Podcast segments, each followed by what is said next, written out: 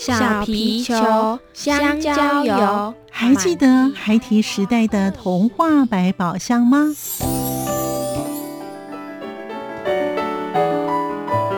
我是桂文雅，世界是一本美丽的书。我是曹俊彦，从小就喜欢画画。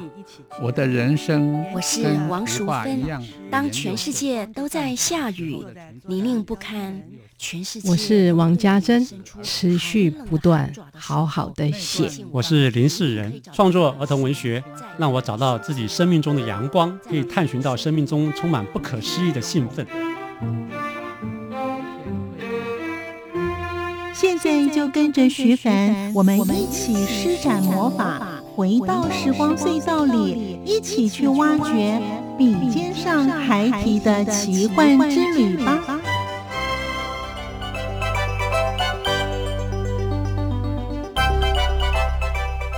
欢迎收听《笔尖上孩提的奇幻之旅》，我是徐凡。在今天节目当中，我们邀访到是儿童文学作家曾永珍老师，与我们分享他在写作的灵感从何而来。当看到讯息，他日后呢，他会用一些笔记记下来。永珍老师会把它储存起来。老师喜欢思索有关于生命的议题，像是来自天堂的暑假作业等等。我们在今天节目当中就一探老师的灵感来源，以及他告诉我们他喜欢哪位作家，以及他的写作的方式。欢迎您继续的收听。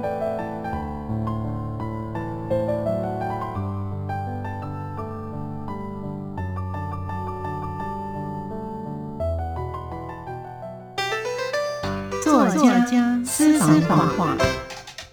是曾永贞，像我今年四十九岁，才开始朝专业作家的道路迈进。但是我自己觉得一点都不晚，人在任何年龄都可以做你想做的事，变成你想成为的人。只要开始往前走，这是我对于自己以及所有想要从事儿童文学创作的人想说的话。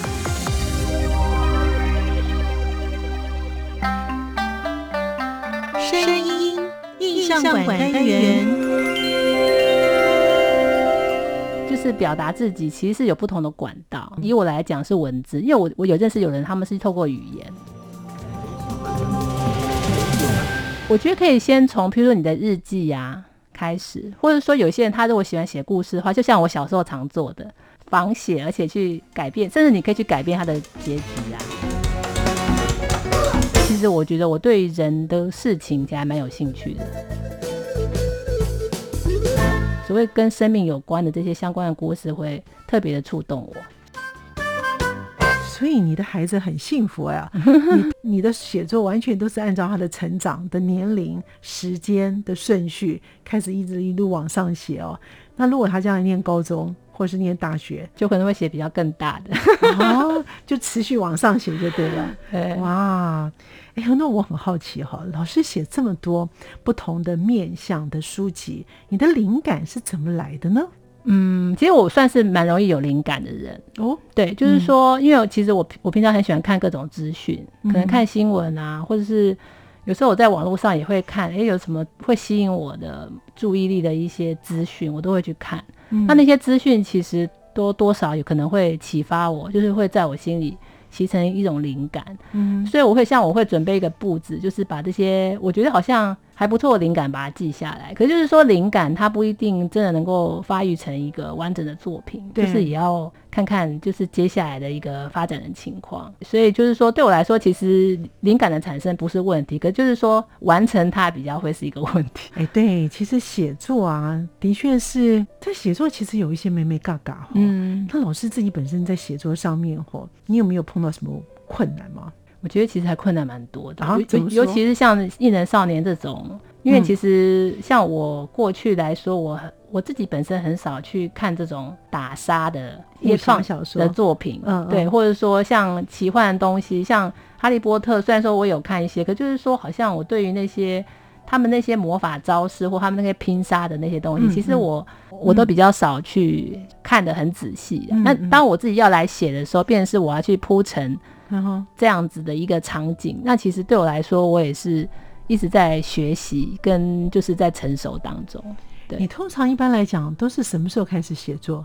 孩子上学了吗？孩子上学了以后才开始，对，哦，就是一些家事完成以后，哇。那其实因为现在孩子念国中了，小学的时候可能比较麻烦哈，要去接送，对对对对，哈。那现在时间比较长了，所以老师可以写作时间比较长。对，那通常也都是让孩子放学之后，你开始停止写作了。这也不一定，因为其实有的时候，因为有时候你在，你也不可能一直在写啦。因为有时候可能你会看看一些资料，或者说你也会看参考一下别人，看看别人的作品。所以就是说，对我来说，也就是这个就不一定。所以老师一般来讲，你的时间会花多久的时间，真正坐在你的书桌前？你说写作对，开始写作可能会有两个小时、三个小时，差不多就是两三个小时。对，在写作上面，刚才老师有提到说呢，哎，这还蛮常发生的。如果你碰到写作的困难或瓶颈的时候，你自己怎么来解决呢？嗯，其实老实说，我会，嗯，有时候会转移注意去做别的事情。哦，那会不会那个灵感就没有了？回来要重新接？灵感是不会没有，只是说那个困局一直在那里。就是当你去做别的事情之后，到后来还是要回来，就是再看接下来要怎么样。所以其实有的时候，像我跟呃小兵这边的主编，他们有时候会讲说，其实我也不晓得结局会是怎么样，尤其是个困难的结局的时候，就是说我可能要真的正式开始写之后，我才会知道说，哎，它会是一个什么样子的一个一个状况。对，所以老师在写作的时候呢，可能就像跑马灯一样，有一个印象，有一个画面给你，然后你就把那个画面，把它用文字的叙述把它叙述出来。对，应该是这样。其实对我来说，就是都是会先有一个画面，就是一种感受或一种画面，然后我再尽量用文字去描述，趋近于它这样子。其实写作的确是蛮有趣的哈，因为。一般人呢，可能就是看了之后，就只有想要把它形容出来也很难。可是作家呢，他却可以把当时的这种心境。或者是他所看到的，或者是他自己想象中的画面呢，用文字的叙述的洗练的方式呢，让别人看了之后呢，会有一种身临其境的这种感觉。哎，这个是要功力的哦。但老师认为说，像譬如说这种文笔的练习啊，您个人认为需要什么样的条件？因为我我会觉得每个人就是表达自己，其实是有不同的管道。那以我来讲是文字，因为我我有认识有人，他们是透过语言，他们就是很会讲。对，可是那以我来说，我讲的部分其实还不如我用文用文字来表达。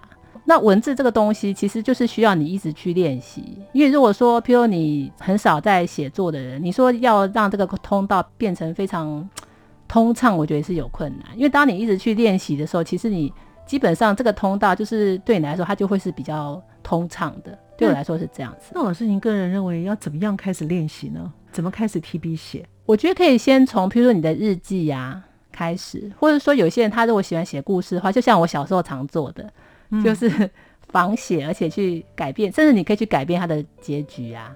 譬如说我们现在很多小朋友喜欢看《鬼灭之刃》嘛，对不对？嗯，对。比如说最后那个炼狱大哥不是在无限列车他之后他就过世了嘛？对对。其实如果你不喜欢这个结局，你可以帮他编另外一个结局啊，就是你可以自己去写一个你觉得比呃你喜欢又觉得合理的一个结局，就说这等于说练习自己编故事的一种。技巧啊这样子，老师刚才有提到说，你的灵感呢，就是呢，你自己会把它一个笔记本把它写起来。对，当你自己本身可能在外面的时候，你碰到一些呃，你会看到自己眼睛所看到，不管是风景啦，或者是人与人之间的相处，或者是特别一个事件，你要不要举个例子，然后你把它给就记录下来？这个可能是将来你写故事的材料。我通常就是别人跟我谈，就是他们的一一些生活里的事情，那我会觉得有兴趣，因为其实我觉得我对人的事情其实还蛮有兴趣的，那我就会去问他，然后他可能跟我讲的更清楚。我通常来说，我可能那个像这种东西，我就不会把它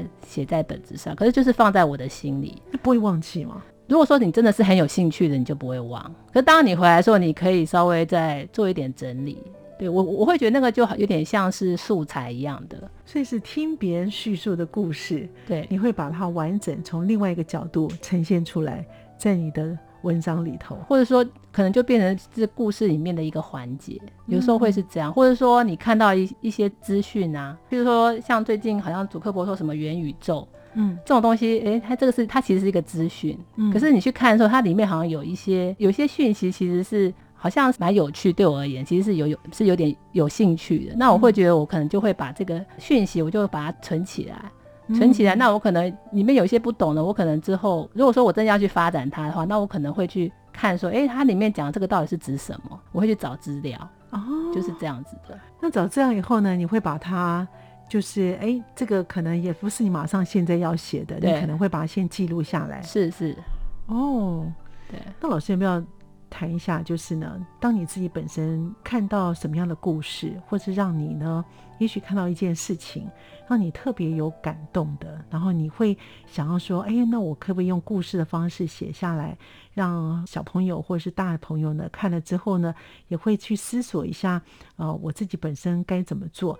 那老师有没有对于哪一类的属性的题目，你个人会比较有兴趣？我会觉得我好像大部分都是跟生命有关的，生命对，就就像那个来自天堂这个故事，其实他其实就是我家族里面的一个小孩，他从小他的妈妈就是因为难产过世了。嗯嗯，这个其实这个东西这些事件，他一直那时候我我其实我知道这个讯息，那时候我也才念国小，要要升国中。其实那时候其实这个讯息其实对我来说还蛮下课的，因为他那个过世的妈妈我们很熟，就是他以前算是我表哥。嗯。表算是比较少嘛，所以他等于他跟我很熟，他们也曾曾经就是有照顾过我们，因为我们常去那边玩，嗯，所以我们得知到他过世的时候，其实这件事情真的就像是一个印记一样，印在我的脑海里这样子。对，所以我觉得是一直到我后来就是长大，我自己也为人母之后，才开始就是去处理这个素材。所以我会觉得这个这个东西就是说，对我而言，好像真的就是跟生命。所谓跟生命有关的这些相关的故事，会特别的触动我。生命相关的，可惜老师是一个思考型的人，很喜欢去思考的。因为多半来讲，有关于生死或者是这种生命意义的，想很多的事情哦。也可以是说呢，永贞老师是一个心思很细腻的人，因为你看的角度。当然，用什么样的笔触写下来，让小朋友能够看了之后不会觉得很深奥，哎，这也是要一个功力哦。如果写生死或者是写这种生命有关的议题，让小朋友看起来好像哎有看是没有懂，其实也没有多大的意义。就像老师刚才也提到说，你们也希望在儿童文学领域当中是有教育的意涵哦，放在里头的。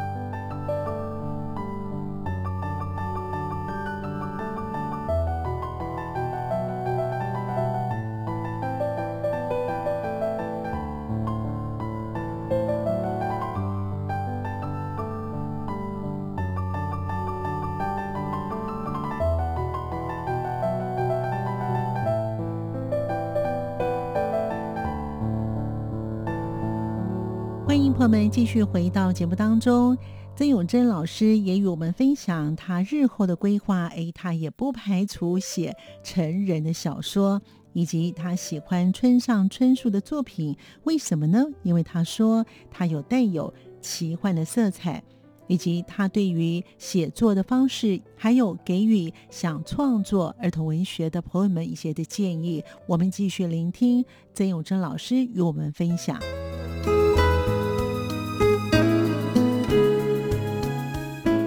关于少年小说的部分，其实我还有想要写一些关于就是他们的未来科技，譬如像 AI 啦、复制人。所以我其实对于所谓的女性成长或是婚恋的方面的故事，其实我也蛮想去写的。我觉得如果你要从事儿童文学，第一个你要对孩童你要有兴趣。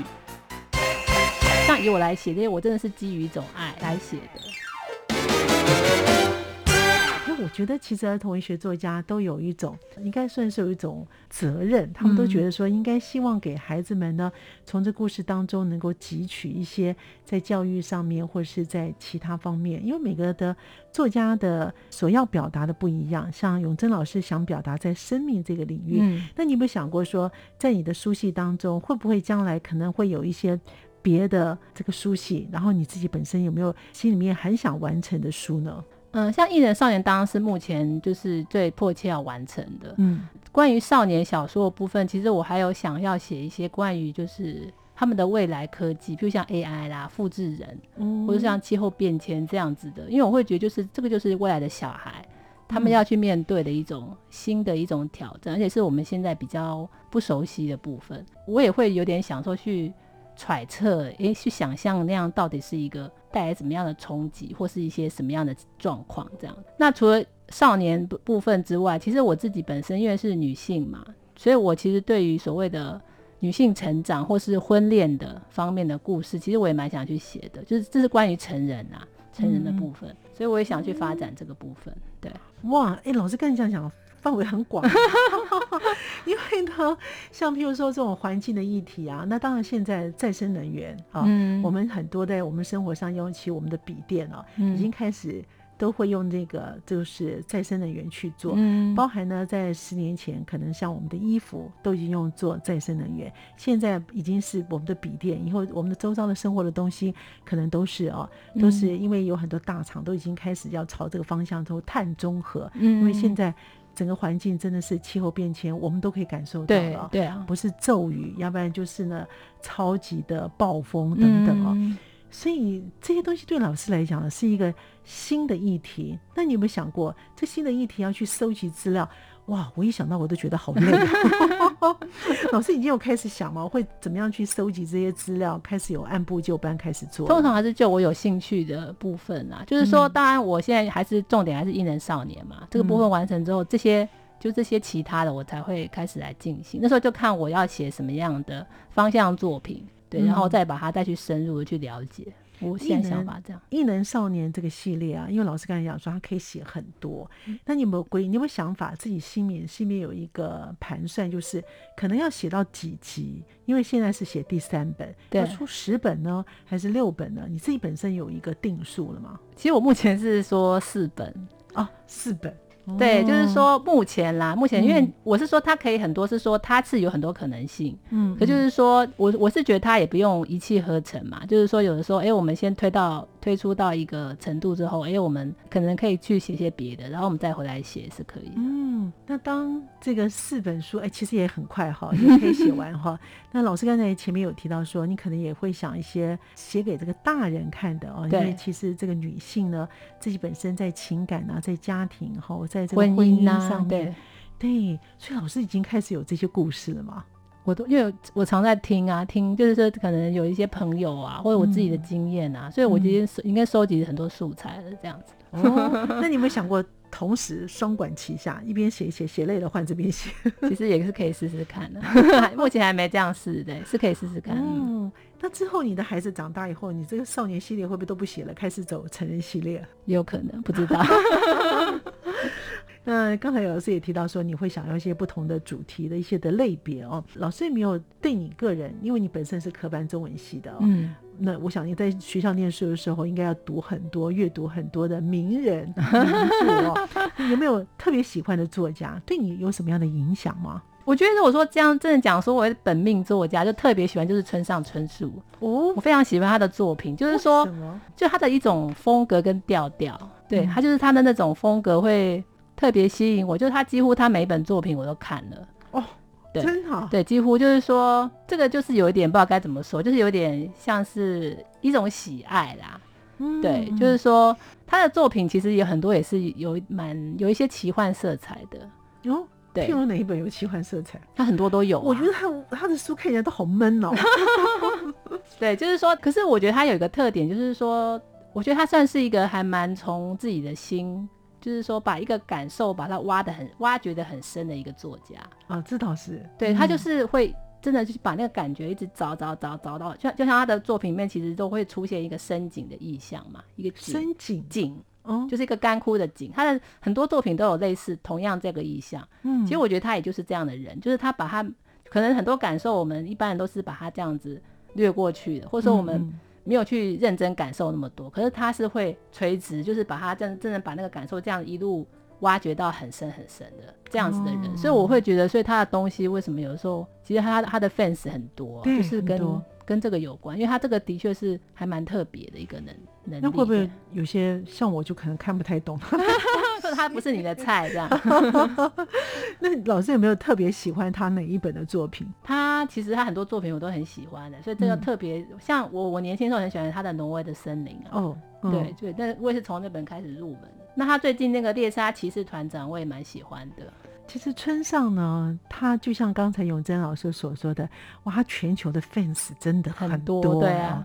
据说我曾经看过一个报道，他连在烫衣服，烫衣服他自己来，他烫衣服的时候都听古典音乐，然后他这个他会去他的生活当中其实充满音乐跟艺术的哦，还有他喜欢路跑，呃，应该是说跑步吧？对对，他对用他用这个来支撑他的写作哦。对他其实他其实他是一个很认真的作家，嗯，就是他不像他也说他的生活其实很很枯燥，嗯，他不像人家以为说哦，作家可能是。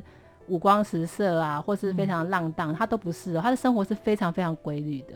嗯嗯，对，他说他如果说他认为说，如果你没有很坚实的下盘，就是你的肌肉力不够的话，你是没有办法支撑写作这样的工作哦，因为意志会涣散的。因因为他他的小说就是长非常非常长篇的嘛，是对，就是比我这个什么八万十万字更长篇。对对啊，所以他加上他探讨的主题又是那么的比较沉重。嗯，就更深，所以我我觉得他的确是需要那个身体的强度去支撑他这个。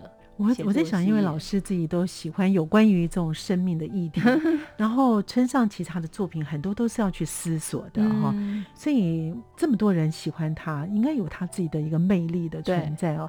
就像老师刚才形容的蛮好，就像一个枯井，那这个枯井出来之后会变成彩色的吗？它比较晚年的作品有比较那个 比较有色彩了，对他比较早年是比较悲观的。好，村上的作品哦，老师如果说想要从事儿童文学的朋友的话，哈，老师有没有一些建议给他们呢？我觉得如果你要从事儿童文学，第一个你要对孩童你要有兴趣，喜欢他们，因为其实我像以我来写这些，我真的是基于一种爱嗯来写的，因为就是说我可能是爱我的儿子。爱我的小读者，或者说我爱我自己内在的小孩，我是基于这个来写。那我觉得所有的，如果你要从事这个的话，你当然一定是基于这个，你才能够去写出能够让孩子真的会有兴趣。因为你要用他的语言，你会了解他们的世界，了了解他们那些互动的东西，这样你才有办法去打动他们，会让他们觉得哎，这个读你的故事很有趣。所以我觉得这个是很基本的。那接下来的话，我会觉得如果说你想要从事儿童文学的话，当然你多去观摩一些前辈的。一些很好的作品，嗯，我觉得也是很好。譬如说像儿童文学方面，像我之前我有看那个曹文轩老师他的那个《红瓦房》，嗯，其实他也是属于比较是属于青少年的小说了。是，其实那时候我看那本小说，我也是觉得也蛮震动的。就是说，因为他虽然他的他描述的那个环境并不是我我所熟悉，因为是在中国大陆嘛，嗯嗯，可是就是说，哎，曹老师他的那种描写的能力。我觉得真的很强，就是说他那种描述会让我一个不是那样子的环境的人，哎，我都可以进入他所描述的世界，而且他描述那个所谓青春的那个萌动的那个力量，我就觉得哇，写的实在太好了。嗯，对。其实我觉得从一开始访谈到现在，我发现永贞老师呢内心的小孩有一种老灵魂。感觉上哈，哎，我还在问一个问题，是我很好奇是老师，当你自己本身碰到写作有一些情绪不好的时候，或是你自己心情不好的时候，你会用什么样的方式来做个调试吗？我会觉得就是让那个感受沉静吧，我不会特别想要推开那个感受哦，真的，对我现在是这样哦，那你不会说去做什么来？把这个感受可能好一些，不然的话，你一直沉溺在这种的情境之下，不是就心情更荡吗？嗯，其实我会去做一些事情，可能做家事或做别的。可是我所谓的沉浸，意思是说我不会特别去想，哎，我说，比如我这个很消极，感觉不好，我要把它丢掉，我当然没有这个想法。嗯，因为我会觉得，就是就是说，因为你越是不要那个感受，其实那感受还是会沉沉积下去的。所以你会去接受他？对，我会接受他，就是说让他，因为其实这个感受，他他会来也会走啊，对不对？就是说，其实我们如果不去把他抓住的话，他其实他是会离开的。嗯，对，这是我的经验是这样子。我发现永贞老师除了写作之外，你还可以当心灵老师。我们今天非常开心哦，邀访到的是儿童文学作家曾永贞老师呢，跟我们听众朋友分享他的写作的方式，以及他还要想要完成的事情，真的是非常有趣的一位儿童文学作家。感谢永贞老师来，也谢谢听众朋友的收听，我们下次见了，拜拜，谢谢各位。走过春夏和秋冬，梦想的心在跳动，我们拥有光，穿越地球天空，让你听见不一样的。阳光，向世界的爱转动。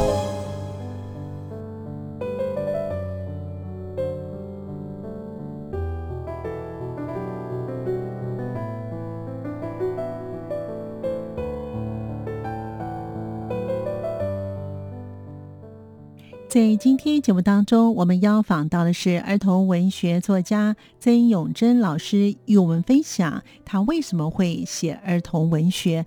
他随着他的孩子的成长而有不同的小说的作品，他也展示了如何阅读文字的感应力。感谢您的收听，我们下次见。